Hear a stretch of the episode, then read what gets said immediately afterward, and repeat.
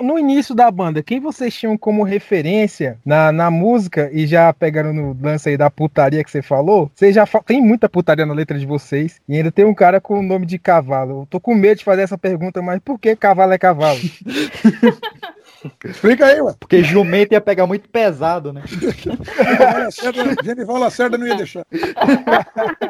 Ai, Quer que eu explique, cavalo? Eu explico. Não, não precisa explicar nada, não. Deixa isso no ar.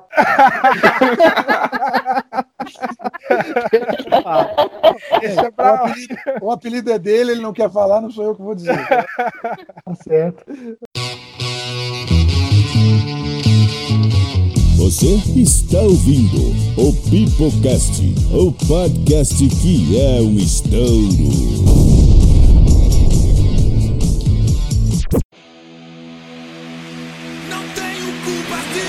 Como é que vocês se conheceram e como é que surgiu a ideia de criação da banda? O Cavalo, ele, eu tenho que revelar uma coisa aqui para vocês. O Cavalo é meu estagiário, né? Porque a banda começou com nós dois. Quando eu conheci o Cavalo, eu achava que ele não tinha corpo, só tinha pescoço para cima. Porque a gente se conheceu numa escola de música, na aula de teoria, que era sábado de manhã, e ele botava a cabeça assim na porta para perguntar se ia ter prova. E todo fim de semana tinha prova, porque o cara que era o dono da escola de música, ele era músico também. Então ele tocava de sexta-noite e de sábado de manhã ele tava zoado, né, cara? Então ele dava prova todo sábado. E o cavalo punha a cabeça assim e falava assim: tem prova? E tinha. E ele não tava. esse, cara, esse cara não tem corpo, né? Só tem a cabeça. Já tocava no Tonino Simalha, nessa né? escola de música aqui na Zona Norte de São Paulo. Já tocava com mais gente, ele já estava mais tempo na escola, eu acho. Ele pode falar sobre isso. E a gente acabou, com essas apresentações de escola, a gente acabou tocando com aquela música do Sidney Carvalho, Cavalo, que a gente fez. Eu não lembro o que foi, Paulão. É, é, precisava pegar. Nós temos até hoje, né, o roteiro né, do, da apresentação mas eu não lembro qual foi, não. Não, não lembro se foi essa, foi o Wave. Não foi o Wave. Não, não. Tá? A situação foi a seguinte: tinha uma apresentação e baixista, eu era baixista na época, né? É, baixista não. Tem, tem pouco baixista no universo, né? Assim, apesar do Steve Harris ser foda e o Leme e tal. Então eu, eu comecei a tocar mais ou menos, eu já toquei seis, com seis pessoas na primeira apresentação, porque não tinha baixista. Né? Uhum. E o Cavalo, ele era um, um dos guitarristas top, já com o Sidney Carvalho, que é um cara que toca instrumental pra caralho. E o, o, a última apresentação desse dia aí era justamente um, um tema de jazz, eu acho, com o Sidney, você e eu toquei baixo nessa com você. Foi a primeira vez que a gente tocou junto, provavelmente em 1985, na, na apresentação da escola. Cavalo, de 86 pra cá, o mundo é outro, né, cara? Virou outra coisa. Como músicos, o que, que vocês mais sentem de diferença de 86 pra cá? O que, que mais pesa, assim, no, no, no mundo da música? Putz, mudou muita coisa, né? É, eu e o Paulão, nós vimos o vinil, depois vimos o CD, aí vimos acabar tudo isso, acabar CD e querer voltar um pouco o vinil, mas o streaming toma conta. São mundos diferentes, né? O mundo antes do streaming e depois do streaming. São duas coisas diferentes de, do modo de, das pessoas ouvirem a música e curtirem. Há outro tempo mesmo, né, cara? Hoje nós temos um, um, um, envolvimento diferente com a música, com o show, com música, com o espetáculo em si. Muita coisa mudou mesmo. É, é a, forma de, a forma das pessoas ouvirem a música, a forma da pessoa co consumir isso. Porra, antes você comprava um CD ou comprava um disco, você ouvia o disco inteiro. Hoje você tem a tua playlist, você ouve a música que você quer, a hora que você quer. É. Me lembra um pouco o, o que aconteceu nos anos 50, quando o single mandava, né? Uhum. Os compactos, as pessoas compravam compactos, né? Dos, dos discos maiores. Então é, teve essa mudança no, no, comportamento de ouvir música. E deve, com a, com a melhora do streaming, deve mudar de novo, né? Eu acabei de ler uma, uma reportagem no Japão que diz que mais de 80% da música consumida no Japão ainda é CD, cara. Eles não usam Olha muito, aí, não gostam. É, é, louco, né? É, a, o mundo tá esquisito mesmo. 80% é muita coisa, tá lá? É muita coisa. Me mandaram a reportagem justamente pra dizer, vocês não querem lançar CD no Japão? No Japão Tem uma outra coisa que o Cavalo não falou aí, que é o jeito que você fazia a música, né? O Cavalo falou do vinil, falou do CD, mas aí você ia pro estúdio gravar, você gravava umas fitas de mais polegadas e. Uma polegada, depois foi o Haddad, o Haddad, né, Paulo? O Haddad, então, o... a gente ia pro estúdio, perdia, sei lá, 12 horas para conseguir fazer uma música, uma corrida, mal feita, assim. Gravava tudo meio corrido ali e tentava errar o menos possível, porque para corrigir era difícil, né? Não dava para vir remendando, como a gente depois fez muito nos nossos discos. Então, assim, as ferramentas hoje para você fazer uma banda, você lançar uma música, é muito mais fácil. Você grava em casa com qualidade, grava na garagem e você põe isso para o mundo inteiro ver em 30 segundos. Quer dizer, não quer dizer que todo mundo vai ver, mas o seu público potencial ele é gigantesco, né? É que há muitas diferenças culturais e até tecnológicas que você não vai soltar uma música aqui agora, ela vai ser ouvida ao mesmo tempo e da mesma forma na Ucrânia e na e na Nova Zelândia, sei lá. Mas, Mas pode. isso é plausível. Não, mas é, mas isso é plausível. É totalmente plausível. Você inventou uma banda aqui, ela nunca fez um show e ela tá ao vivo pro mundo inteiro. E, e isso talvez crie uma situação perigosa, né? Porque existe uma, uma- uma- um amadurecimento necessário pro artista para ele poder tocar a carreira dele até criar mais, entendeu? Você, Marcelo Nova falou uma vez isso pra mim, eu não vou esquecer nunca. Vá pra estrada, estrada comer poeira, porque é ali que você aprende a ser artista de verdade. Não que você gravar coisas e, e juntar coisas, misturar linguagens, usar a tecnologia a seu favor, seja menos artista que isso. Mas no final das contas, velho, a hora que acaba a luz, é você. E chorou ao nascer do dia Sentou no meio fio junto dos companheiros de taberna Misturados a damas no cio Com uma garota em cada perna. Ainda falando sobre a forma, né, como a gente consome música, falando do antigamente, comparando com agora, eu queria saber de vocês como que funciona, assim, é, hoje em dia o processo de criação de vocês. Antigamente não tinha toda essa polêmica de jogar alguma coisa na internet, todo mundo problematizar, tem a fase do cancelamento, hoje todo mundo cancela, você fala alguma coisa que é politicamente incorreto, todo mundo massacra, crucifica. Quer falar primeiro, Cavalo? Vamos começar. Fala aí. Piosa essa aí, ó. Não, na verdade, não tem música que a gente deixa de fazer, pelo menos. As tretas que acontecem, acontecem muito entre eu e o Cavalo, que somos os dois compositores e os fundadores da banda. Não que os outros não, não ponham a sua opinião também, mas geralmente quando a treta é entre eu e o Cavalo, o bicho pega mesmo, porque a gente faz as coisas acontecerem há muito tempo, né? E uma coisa que eu nunca fiz na vida foi me autocensurar. É, as pessoas, você não quer ouvir Abre Essas Pernas, quer que eu mude um, trecho de Abre Essas Pernas, eu não toco Abre Essas Pernas. Eu posso não tocar, agora não vou tocar mudando a, a letra. Né? A gente fez isso uma vez, na verdade, na Transamérica, que os caras mandaram a gente. Não fala, não fala buceta, fala xoxota. Eu falei, pra você é muito diferente? O cara falou, é. pra mim não me agrida. Se eu tocar por vagina, eu. Então, é, e, e isso eu acho que advém de uma outra situação. A gente é de um tempo que as pessoas falam, ah, mas isso é na época que eles gravaram essa música, as pessoas inteligentes pelo menos pensam isso. Podia falar isso tal, entendeu? Então, eu, eu acho que não existe essa, essa coisa de uma, uma super perseguição. Mas o Cavalo pode falar melhor que eu sobre isso, porque ele é o cara que é o linha de frente com a internet toda, com todo mundo. Ele é o cara que acaba respondendo mais coisas. Eu tento fazer isso também, mas ele é o cara que faz a interface com o nosso público, né? O nosso charme, digamos assim, é justamente não ser desbocado, justamente falar o que tem que ser falado do jeito que é. Então, já vou te passar a palavra. Você falou sobre o jeito de compor. Eu acho que uma modificação grande que aconteceu é que assim, temos músicas do Cavalo e temos músicas minhas. né? Eu geralmente resolvia minhas músicas com letra e, e melodia, harmona, sozinho e o Cavalo as dele. Depois de um certo passar de tempo, a gente começou a compor junto, mas assim, eu mandava letra para ele, ele, ele musicava, ele mandava letra para mim, eu musicava, ou vice-versa. Mas assim, de sentar, sentar mesmo os dois e fazer música junto, eu acho que a gente nunca fez. Fez, Cavalo? Não lembro, Paulo, acho que não. Acho que não. O sistema de composição sempre foi meio essa. A gente trabalha bem sozinho, apesar de, muitas letras do Paulão, às vezes ele nem. Ele me mandava só pra eu ver se estava legal ou não, e aí, puta, a melodia vinha na minha cabeça e eu acabava fazendo. Como, como é o caso de, de última partida de bilhar, né? Ele mandou a letra, no que eu li a letra eu já saí meio cantando a música, né? Então essas coisas acontecem mesmo. Mas assim, de sentar os dois juntos, não. Agora, quanto a esse lance do. Voltando um pouco, o lance do politicamente correto, a gente tem que situar o que acontece. Velhas vezes são, são uma banda de 86. Nós temos que lembrar que em 85 começa a abertura democrática no Brasil, com as diretas já. Nós temos a morte do Sarney, né, a morte do, do, do Tancredo. E a partir daí, a censura começa a cair, começa a ficar muito. E as pessoas estavam loucas, loucas, desesperadas para falar o que elas quisessem. Ela, sabe, era o final dos anos 80 foi uma loucura, cara. Você pega os discos, tem de tudo, tem gente falando que. E, e foi- nesse momento que a gente começou, a pa- a partir do final dos anos, dos anos 80, que a gente começou a criar essa, essa linha que a gente fez durante muito tempo e faz hoje. Eu não sei se determinadas músicas que a gente fez lá atrás a gente faria hoje, porque também nós somos mais velhos, nós mudou toda a vida lá, que a gente acabou casando, tem um monte de, de, de outras coisas que a gente quer falar hoje. Eu casei com o Cavalo. Então, Essa é, frase nunca vai, vai ser ruim, né, cara? Eu casei com um cavalo é uma puta frase. É uma frase boa, né? E o...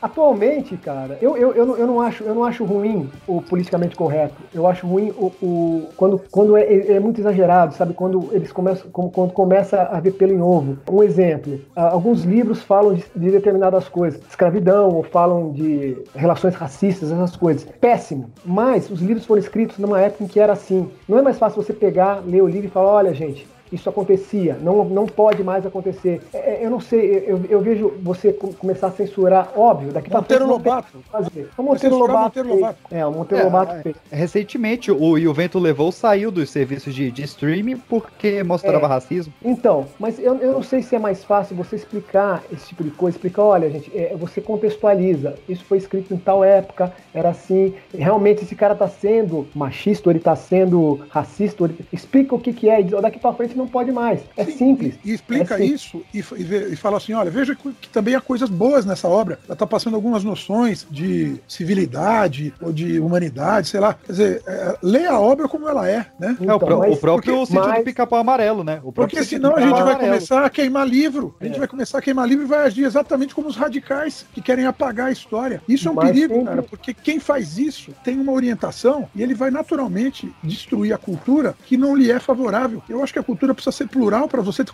conhecimento do que está acontecendo e até se posicionar melhor em relação a isso. Eu até entendo as pessoas hoje derrubando estátuas que fazem referência a, a racismo, porque estão no auge da pressão, da, da injustiça, da, da, ignorância, da agressividade. Mas é, eu, eu acho que enquanto a gente ficar nessa vingança, e óbvio que eu sou um cara branco falando isso, apesar de ter ascendência negra dentro da minha família, eu acho que enquanto a gente ficar nessa vingança, a gente não vai chegar em lugar nenhum. Eu acho que é exatamente o que o Cavalo falou. A gente tem que olhar para a cultura como ela é, situar o que ela tem de histórico, o que ela tem de eventualmente ruim ou bom, ainda que isso seja relativo, né? Porque é a minha opinião e não é a sua. E você mantém a história ali e você constrói uma história melhor no futuro, né? Porque se você ficar olhando para o passado desse jeito, para mim você derrubar a estátua é a mesma coisa que queimar livro. É, eu, eu, discordo, eu discordo um pouco disso do Paulão. Eu acho que é um, é um momento realmente que, que, que o mundo não vai, não vai conseguir mais espero, não vai conseguir mais dar espacinho para trás de novo. Para a gente chegar nesse ponto, precisava, principalmente falando de racismo, precisa saber de racismo estrutural. É uma coisa que aí nós vamos ter que ouvir caras como o Silvio, que é do Instituto Luiz Gama,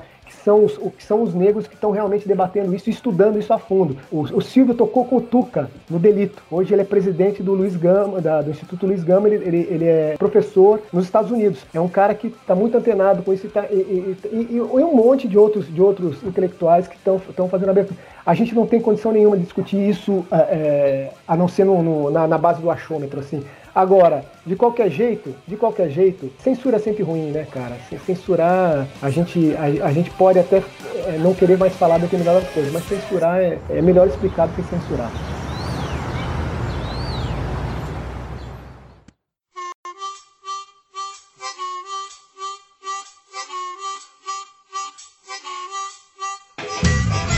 a sempre se manteve de maneira independente, né? E vocês destacam muito isso, até porque também é algo difícil de acontecer hoje em dia. Vocês acreditam que essa maneira de vocês serem independentes é a essência do sucesso da banda?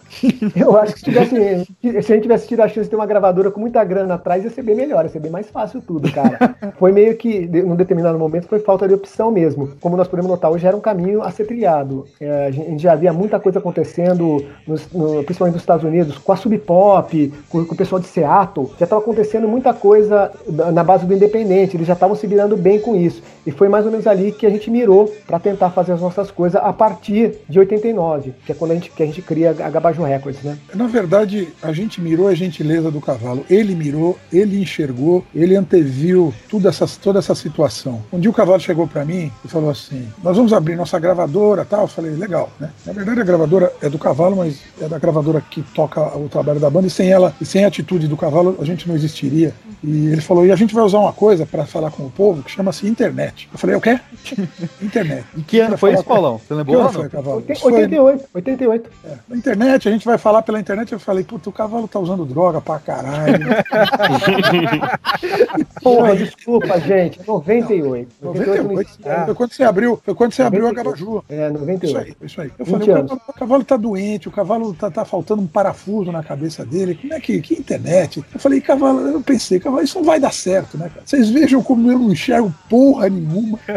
O cavalo viu muito antes. Visionário, cara. Muito antes ele enxergou isso, era a internet de escada. Antes disso, o cavalo já trabalhava uh, esse contato com o público através de caixa postal, de correio. Né? Então, assim, ele, a gente começou a construir isso. Isso não faz a gente melhor que ninguém, apenas precursor. Muito, muito antes, pelo que o cavalo falou. A gente estava no, no, no, baile e ninguém tirava a gente para dançar. A gente fez o nosso próprio baile. É isso que a gente fez. Mas a gente fez o nosso próprio baile não é porque a gente achava lindo isso, é porque a gente gostava do baile e ninguém chamava a gente para ir pro baile, a gente fez o nosso. e, e aí chegou um certo momento em que ficou muito difícil para uma grande gravadora, talvez, é, chegar pra gente e falar: não, vou botar dinheiro em vocês, só que vocês vão ter que fazer o que eu quero. É, uma vez o, o, o, Miranda, o Carlos Eduardo Miranda, grande amigo meu lá do SBT, inclusive, né? Se conhecia de lá, o Miranda falou assim pra gente: eu falei, pô, Miranda, bota a gente aí na, na banguela, dá uma força aí pra nós, era a gravadora dele dos Titãs. Ele falou: vocês são muito difíceis de manipular. Eu considero isso elogio, entendeu? Isso é bom. Essa história de é manipulação é coisa de farmácia ou de quem está sendo bolinado. E nosso negócio não é ser bolinado, a gente bolina. A gente, a, gente, a gente, tinha uma ideia muito clara da banda e não ia ser fácil alguém chegar e convencer a gente do contrário na época. Hoje convence fácil, né, Paulo? Mas na época não convencia, não. A gente era bem Olha, cabeça dura. Eu diria que sempre fomos putas baratas, mas a gente parecia não ser. Então as pessoas não faziam nem oferta. putas baratas foi boa. Cara, então mas, eu quero puxar o, o, outra coisa genial de, de vocês aí. Eu acredito que acho que partiu também do, do cavalo, que foi o, o projeto do, do Pirataria Autorizada, cara. Se vocês pudessem emendar aí com essa ideia. Cavalo. Ah, então, era, era uma época que a pirataria tava comendo solta mesmo. Chegou, chegou no momento que eu, eu, eu, eu morava em frente à mãe da esposa do Ed Mota. E aí a, a, a, o Ed Mota chegou em casa uma vez lá, bateu na porta de casa lá, eu não tava, falou com minha mãe. Falou, a senhora que é mãe do, do, do menino das velhas virgens? Falou, sou eu tal. Diz a ele que o disco dele tá vendendo muito bem no Rio, viu? Mas é só pirataria. Aí ela me conta e falei, poxa, meu, vamos tentar pegar isso e botar para ajudar a gente. Aí a gente criou uma. É, começamos, a, começamos, começamos a gravar tudo o que a gente podia para poder lançar depois em, em DVD, em CD, do, de um jeito barato e que a pessoa só comprasse com a gente, que não tivesse em outro lugar. Porque não ia ter como, a não ser que pegasse e de repente pirateasse, mas era. era não Pirateasse era uma qualidade, a pirataria. É, não era uma qualidade excelente pra pessoa piratear também. piratear a pirataria. Pegar o Jack Sparrow e transformar ele em Virgulino Sparrow. Virgulino Lampião Sparrow. É. São dois CDs e dois DVDs que a gente fez dessa forma aí. Foi legal, foi um bons tempos. A gente Na gravava verdade, muito. É, a, é a atitude de, de você aproveitar tudo que você pode para fazer o máximo. A gente sempre foi uma banda muito louca no palco e muito organizada fora. Você não tem notícias de shows da gente que não aconteceram. Se nesses 34 anos não aconteceu um ou dois, foi por cancelamento do contratante. Eu não estive num show porque eu fiquei preso no trânsito, não consegui chegar para abrir o Made in Brasil uma vez. Então, assim, as pessoas acham muito bonito essa história da rebeldia Raul Seixista e Tim Maiana, né? Essa uhum. fama do Tim Maia de New York Shows, do Raul, mas os contratantes não acham e a gente nunca chegou ao tamanho desses dois artistas incríveis, que eu admiro muito, para poder começar a brincar de ser maluco a ponto de não ir a shows, entendeu? Então a gente sempre foi, a gente esteve sempre procurando uma oportunidade. E essas oportunidades aconteceram quando a gente fez o Carnavelhas, quando a gente lançou o nosso um CD em banca de jornal, que na verdade a gente lançou um CD em banca de jornal. A gente lançou uma revista em quadrinhos com um CD encartado. Esse era o conceito, né? Todas as ideias que o cavalo sempre teve correndo atrás para achar oportunidades, entendeu? A gente chegou, inclusive, a gente não chegou a fazer isso de lançar um, um disco em, em, sex shop. Chegou, cavalo? Acho que não, né? Não. Não, puta ideia, hein? Uma puta ideia. não sei se é uma, uma puta ideia assim, não. E, e quando eu falo isso, o cavalo pode comentar melhor do que eu. Quando eu falo isso, não é preconceito, não é porra nenhuma. é, é negócio negócio. É, a gente já agrega um teor de putaria no negócio. Se você levar pro sex shop, talvez você arrume mais confusão, entendeu? E tudo que a gente precisa não é de confusão. A gente faz confusão. A gente não precisa levar a confusão para lugar nenhum. A gente já traz a confusão junto. Mas assim, é, é, isso é para dar um exemplo de, do quanto a gente procurava alternativas para. E no final das contas, a gente está acostumado a trabalhar procurando oportunidades e tentando se virar. Óbvio, quem está entrando no jogo agora, bandas novas e essa gente mais jovem que entende melhor a linguagem, estão melhor aparelhados para continuar falando com todo mundo através dessa, dessa rede grande aí que é a internet. Mas a gente tá muito novo para morrer, então a gente continua fazendo. é verdade.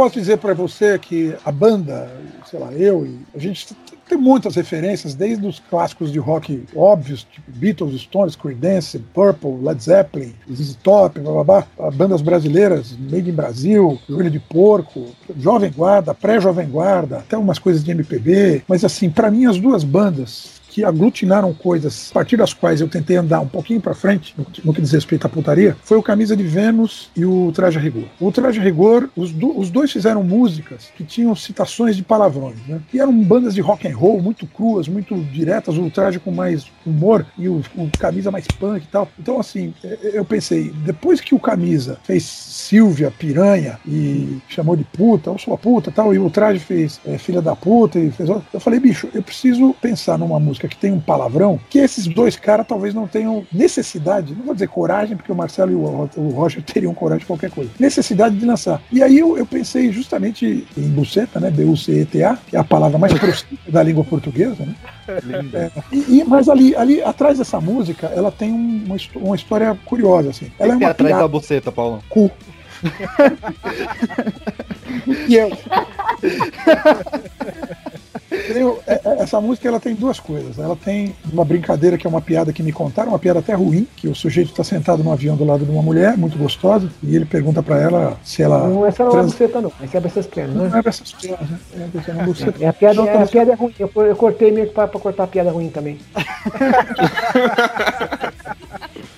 Então, essa seria abre essas pernas. Então, buceta, é. buceta, é, a buceta é um diálogo, mas, mas não é abre essas pernas. Essa história de abre essas pernas. Buceta é o nosso divisor de águas. Eu tô começando a confundir as coisas, tô velho pra caralho.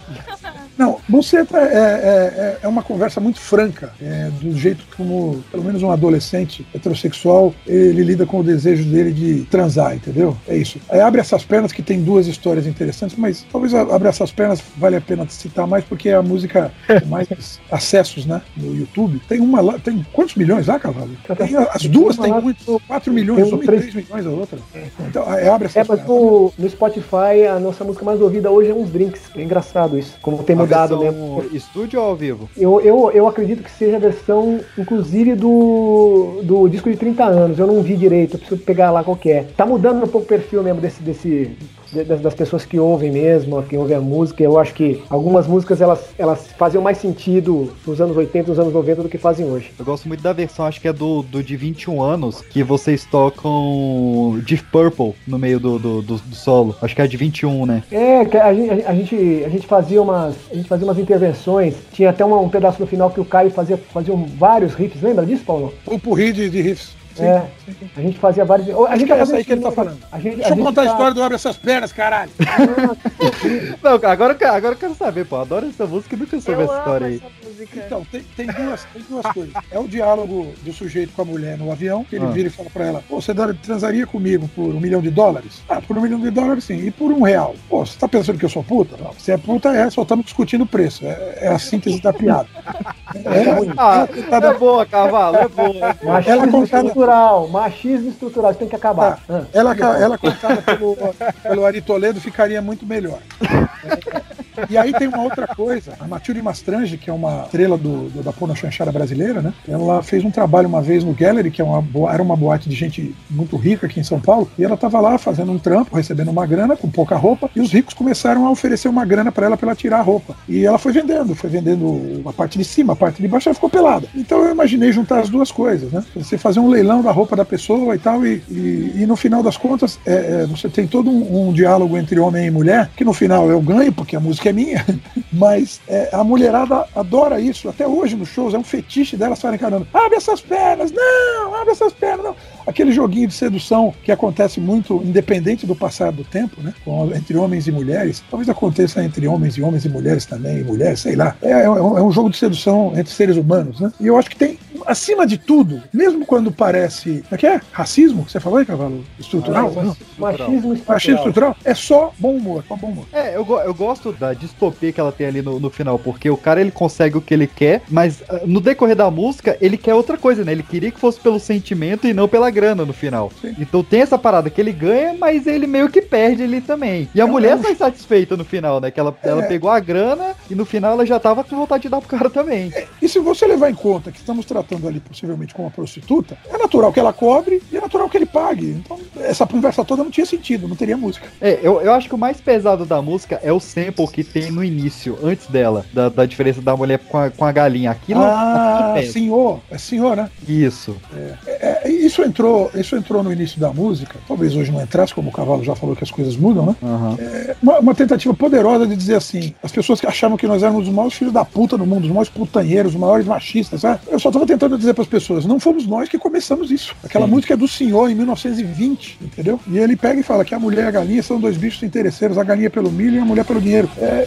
eu só entrei na fila bem depois de quem iniciou essa história. Mas o Cavalo tem razão no que ele tá falando. É um, é um, é um comentário deselegante. Somos uma banda.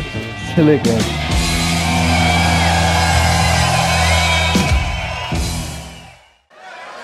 Toda mulher faz o que quiser com o homem, vocês estão entendendo? Sabe por quê? Porque a mulher tem o poder da buceta. Vamos fazer aquela oração, aquele mantra. Buceta, buceta.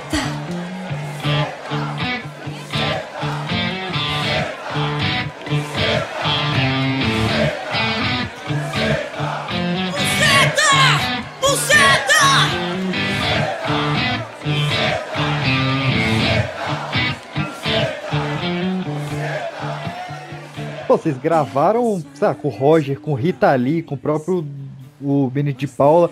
Qual a história mais memorável que vocês têm dessas gravações malucas aí, com, com esses grandes ídolos de vocês? É, a gente tem um show que é uma tentativa de manter os clássicos das velhas virgens, os clássicos do underground, vivos, acústicos, né? Então a gente faz o workshop, que é, também é um, é um jeito da gente tocar em palcos menores, da gente é, viajar com uma estrutura menor, eventualmente, para movimentar a agenda também. E esse show é um show em que eu vou contando histórias que se passam nessa nossa carreira toda aí.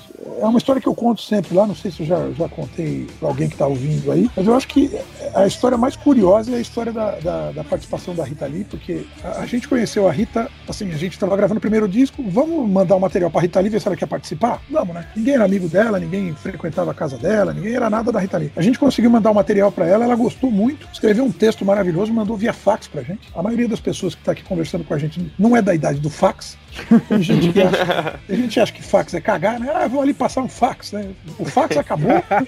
É igual cair a ficha, né? Ah, não caiu minha ficha. Que ficha, cara? Ah, do orelhão. Que orelhão, porra? Não tem, e não tem fax também mais. Mas a expressão ficou. E a Rita mandou um texto pra gente, um fax com um texto bonito, dizendo que não ia participar do disco porque ela estava ensaiando para tocar no Roll de Rock com os Rolling Stones. Eu achei que era bem razoável essa desculpa que ela deu de não poder participar. Mas quando a gente foi fazer o segundo disco, a gente foi atrás da Rita de novo. E nesse meio tempo, a gente arrumou um jeito de conhecer a Rita. Ficamos falando com os assessores dela, falando. Lembra disso, Cavalo? Que a gente foi no aeroporto encontrar a Rita uma vez? E a Rita, E ela tem uma a irmã dela. eu acho que é Sara Lee, né? Rita Lee, Sara Lee. Não sei se é Sara Lee, mas eu acho que é. E ela é muito parecida com a Rita. A gente chegou no aeroporto correndo. Ah, a Rita vai embarcar e tal. Aí vimos uma pessoa de cabelo ruivo. É a Rita. Aí todo mundo agarrou ela, abraçou e tal. E ela, ah, legal, legal, legal. Aí na hora que acabou, ela falou assim, não, mas a Rita é aquela. Aí a gente foi lá, abraçou a Rita também. É, a gente não conseguia falar mais com a Rita, ela tinha mudado de, de endereço e o telefone que eu tinha não funcionava mais. Aí o Edu, que era baixista da gente na época, conheceu o Beto Lee num boteco e arrumou o telefone do Beto. Eu falei, vou ligar pro Beto ver se ele faz a ponte pra gente falar com a Rita e pra chamar ela pra participar do nosso segundo disco. Não vamos perder a Rita Lee. né? Aí eu liguei pro Beto Lee, atendeu uma mulher. Eu falei, por favor, o Beto, não está. Eu falei, quem é? É a Rita. Eu falei, então, é com você mesmo. É com você mesmo que eu quero falar. É o Paulão do Velhas Virgens. Lembra que a gente te convidou pra participar do primeiro disco? Não. Eu falei, pô, mas aconteceu. A gente mandou um material, você gostou, mandou até um fax pra gente, lembra? Não. Falei, mas aconteceu também. A gente queria muito que você participasse do nosso novo disco, mandamos um material pra você, pelos seus assessores. Você respondeu? O que, que ela disse? Não. Rita, pelo amor de Deus, nós estamos num estúdio fodido, só tem mais um dia de gravação, sem dinheiro. Queremos muito que você participasse. Ela falou: olha, eu tô meio enrolada agora. Me liga amanhã esse horário. Se eu não estiver fazendo nada, eu vou. E desligou. Eu pensei, tomei no cu. Nunca mais eu vou falar com a Rita Lee, velho. Meu, No outro dia, no mesmo horário, eu liguei, ela atendeu e falou assim: pode passar pra me pegar que eu tô pronto. E lá vou eu, com meu Fiat 147, pegar a Rita Lee em casa. Parei na frente da casa dela, desceu o Beto Lee, sentou na frente. A Rita desceu com um cachorrinho branco, falou pra mim: olha, não se preocupe, meu cachorro não tem pulga. Eu falei: seu cachorro não tenho certeza, não sei o banco de trás do meu carro. Aí E lá vou eu, cara, pela cidade, dirigindo e olhando pra Rita Lee no retrovisor. O que, que você conversa com a Rita Lee, cara? É uma lenda fodida do rock mundial. E eu tinha acabado de voltar de lua de mel uh, do meu primeiro casamento de Cancún, tomei tequila que nem a desgraça lá. Comecei a falar sobre tequila pra ela. Não, porque tequila é legal, porque tequila nem tinha tequila no Brasil nessa época. Isso foi. Quando foi, Cavalo? 96? 96, gravação 96, lançamento 97. Lá, no, lá, no, no, na Higienó, lá em Higienópolis ali, né? E aí, ela falou, assim, ela falou, nunca bebi tequila. Eu falei, como é possível Rita Lee não ter feito alguma coisa, né, cara? É hoje que ela vai ter que beber. Parei no estúdio, a Rita entrou, eu peguei o cartão de crédito do técnico de som, que é o Fábio Haddad, que depois produziu alguns discos nossos e fez uma banda comigo chamado Coelho de Alice. Peguei o cartão de crédito dele emprestado, fui lá, comprei duas garrafas de tequila, a gente ficou tomando tequila com a Rita. Então era salzinho, limão e tequila. Salzinho, limão e tequila. Ficamos loucos pra caralho, não tem uma foto que preste pra provar que ela tava lá, ainda bem que tem a voz dela, né? Sim, sim. E a gente tá tudo de bigode branco, as pessoas acham que é cocaína, mas na verdade era sal.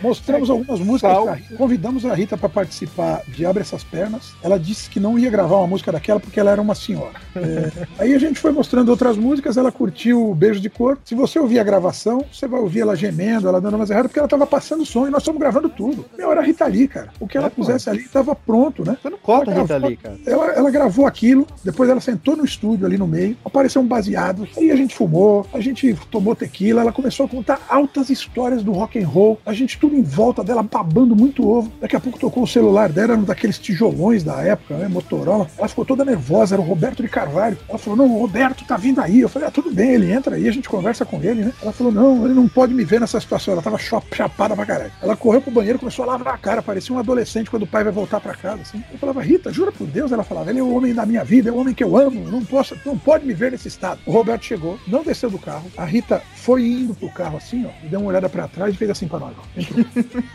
Desse dia em diante, duas coisas aconteceram. A Rita começou a andar com uma garrafa de tequila na bolsa. Gostou? E o Roberto de Carvalho nunca mais falou com a gente. Olha aí. E tá aí, o Roberto é um cara que a gente queria muito que participasse disso nosso também. Putz, ficaria sensacional, cara. Quem sabe a gente consegue. Um Às grande cara. até esqueceu, né? Até esqueceu. É, não sei, né? Não tivemos mais chance de falar com ele nem com ela também.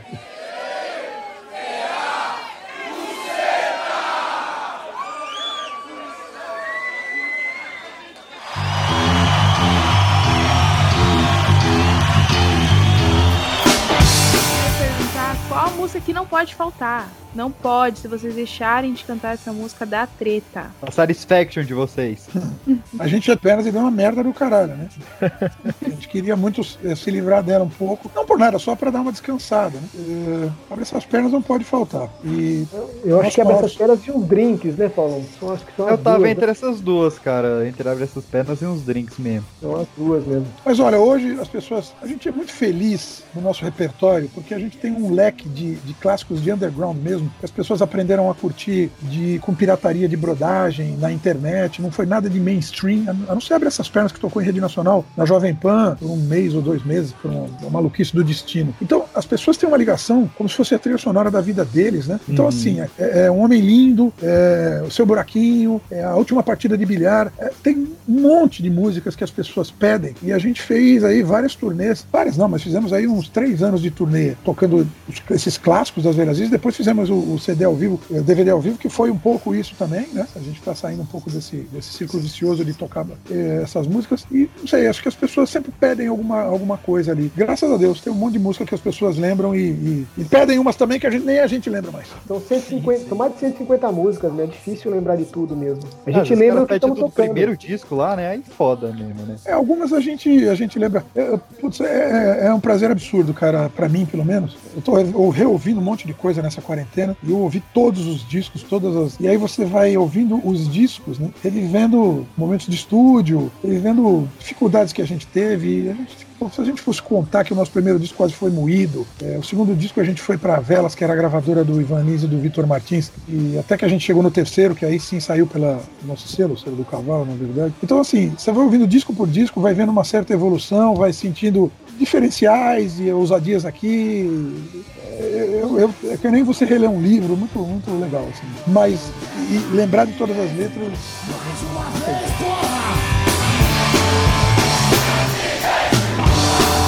Alguém duvida?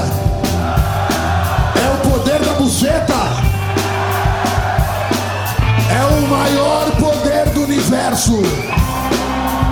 Não existe tsunami, não existe nem terremoto, nem furacão impeça uma buceta de fazer o que ela quer.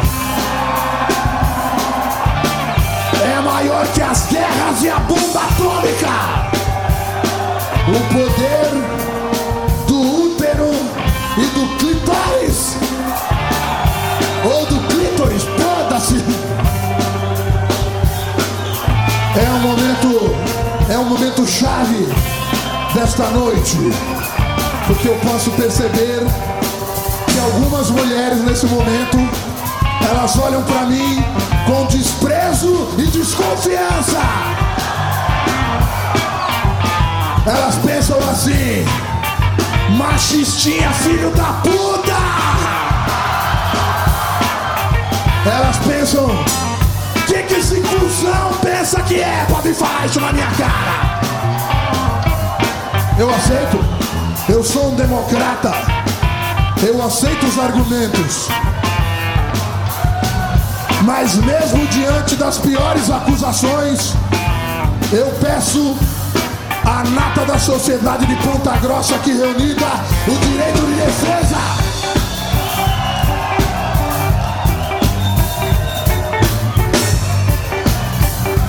Aqueles caras lá em Brasília são os ladrões, filhos da puta!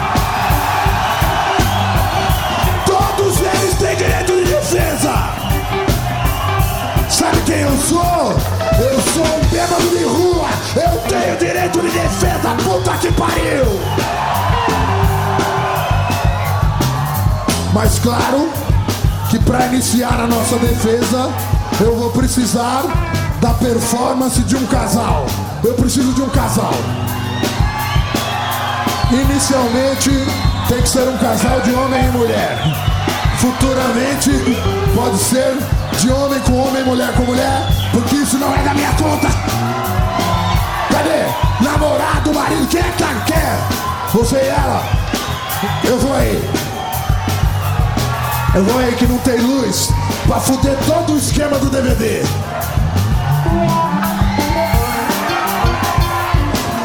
Pera aí. Pera aí, calma, calma. Como é seu nome? Felipe. Felipe, e o seu? Aline. Aline, vocês são namorados? Casados? Há quanto tempo você está casado com a Aline? Um ano se fudendo! Ou fudendo ela, espero eu. O casamento não é ruim. Se você errar o alvo, tente de novo. Muito bem. Aline, esqueci o nome agora que estou vendo. Felipe e Aline. Você está casado com ela há um ano? Bem, se ele está casado há um ano com ela, é de se esperar que ele conheça ela bem. Felipe, você está comendo ou não está? Tô, tô. O Felipe está comendo, palmas para ele. Até porque, Felipe, você sabe muito bem, se você não está comendo, alguém está. Bom que você está comendo. Vejam só, o Felipe e a Aline vieram aqui ao show trazer o seu charme e a sua alegria. Mas nós vamos fazer um jogo estranho. Eu preciso subir e volta. Felipe e Aline, vamos imaginar. Palmas pro Felipe e Aline que estão aqui na frente. Filipão e Aline, vamos imaginar que você não conhece a Aline e ela não te conhece. Vamos imaginar hipoteticamente que vocês nunca se viram. O Felipe, nesta, neste sábado ensolarado aqui em Ponta Grossa, acordou e notou que a sua rola estava dura. Ele logo percebeu que se devia se tratar de tesão de mijo. Ele sabe que isso não é comum. Aí ele de pau duro pensou, vou mijar. Ele foi mijar de pau duro, é muito difícil mijar de pau duro. Você vai batendo a rola no, no, no, corredor, você entra no banheiro, você tenta acertar a privada, acerta o espelho. Você tenta acertar a privada, acerta o lustre. Você tenta acertar a privada, acerta a própria cara e não consegue mijar na privada. Muito bem, aí o Felipe acabou de mijar e notou que a sua rola continuava dura. Aí ele pensou: por que é que eu não vou no show das velhas virgens? Ele pensou assim: por que é que eu não me dirijo àquele local de frequência de vagabundos e bêbados de Ponta Grossa? Aí ele veio pra cá, adentrou a esse território sagrado, olhou pra todos vocês e disse: gente, eu vim aqui comer uma buceta.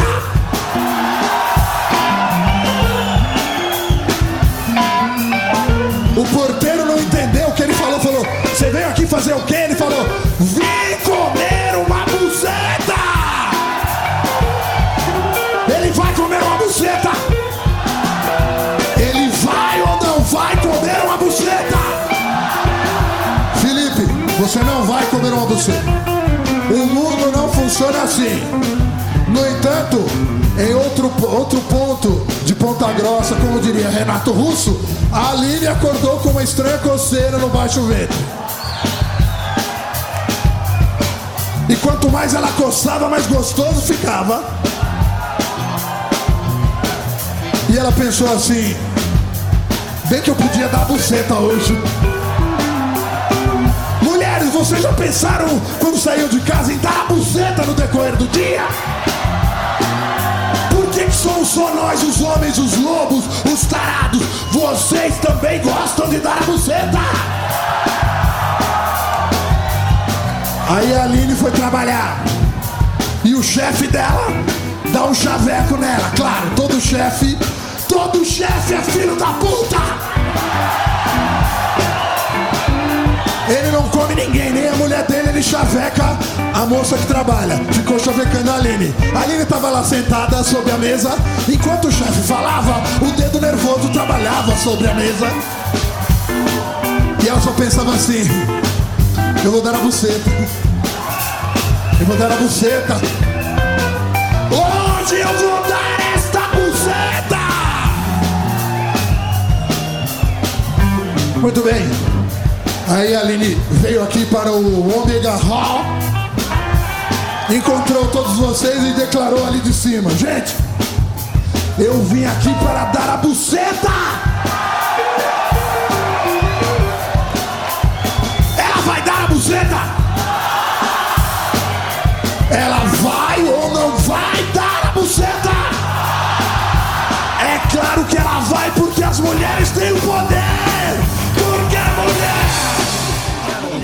Foda. Pô, deu saudade de um, de um showzinho de rock hoje com, com cerveja de procedência duvidosa é, e muita zoeira. De verdade. Eu tô entrando de vez em quando pra fazer umas lives escondidas, assim. As lives clandestinas. Entra, é O rolê clandestino aí. Isso. Então, Ju, se você quiser divulgar onde, onde o pessoal te encontra, onde o pessoal acompanha o seu trabalho, ó, fica à vontade. Ah, legal. Em todas as plataformas digitais eu estou. Ah, eu sou muito chique, gente, nem acredito. Eu existo, eu existo, Deus. Vamos lá. Então, é, vocês me acham, ah, pode me achar no Spotify, pode me achar no YouTube, no Instagram. Eu tô como Jucosso, facinho, J-U-K-O-S-S-O. E é isso, gente. Eu tô em tudo aí. Tô em Deezer, tô na puta que pariu dos que desinfernos.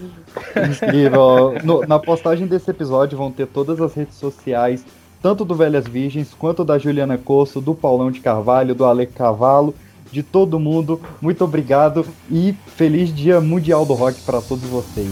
Valeu! Beijo pra vocês. velhavídeo.com.br você encontra tudo. Você, você- o site novo está estreando amanhã.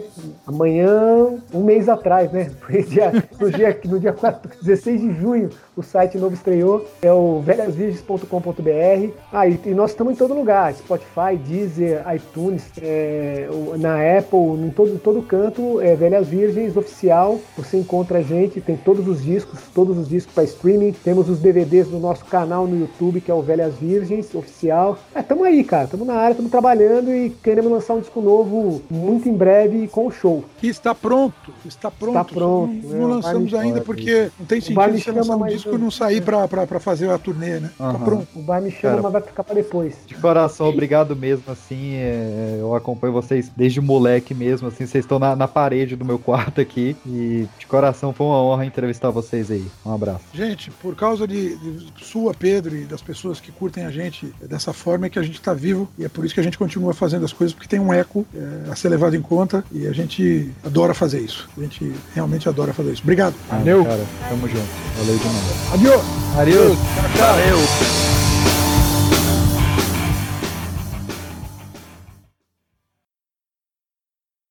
velhasvice.com.br você encontra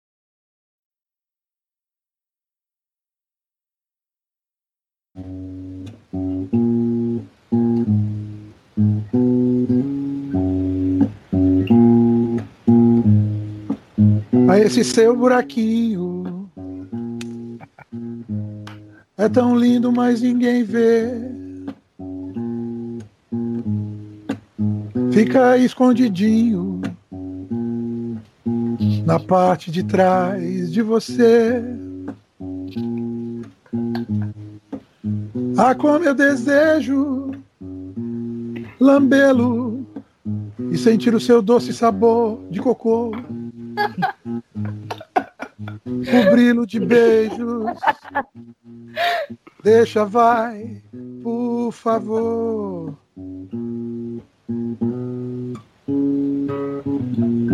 Esse seu buraquinho foi feito pra mim.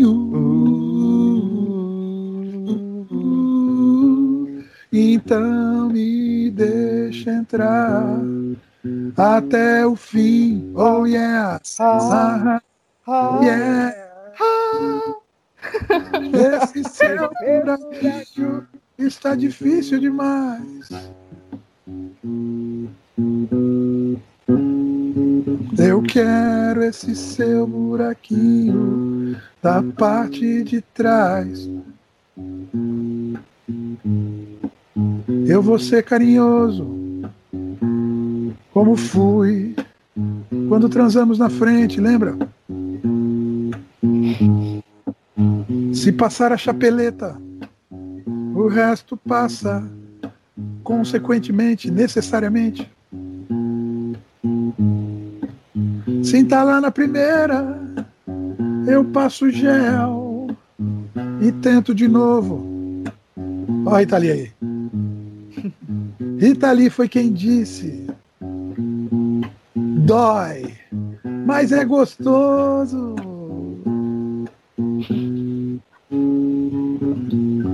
Esse seu buraquinho foi feito pra mim. Uh, uh, então me deixa entrar até, o fim. Yeah. Esse seu buraquinho está difícil demais.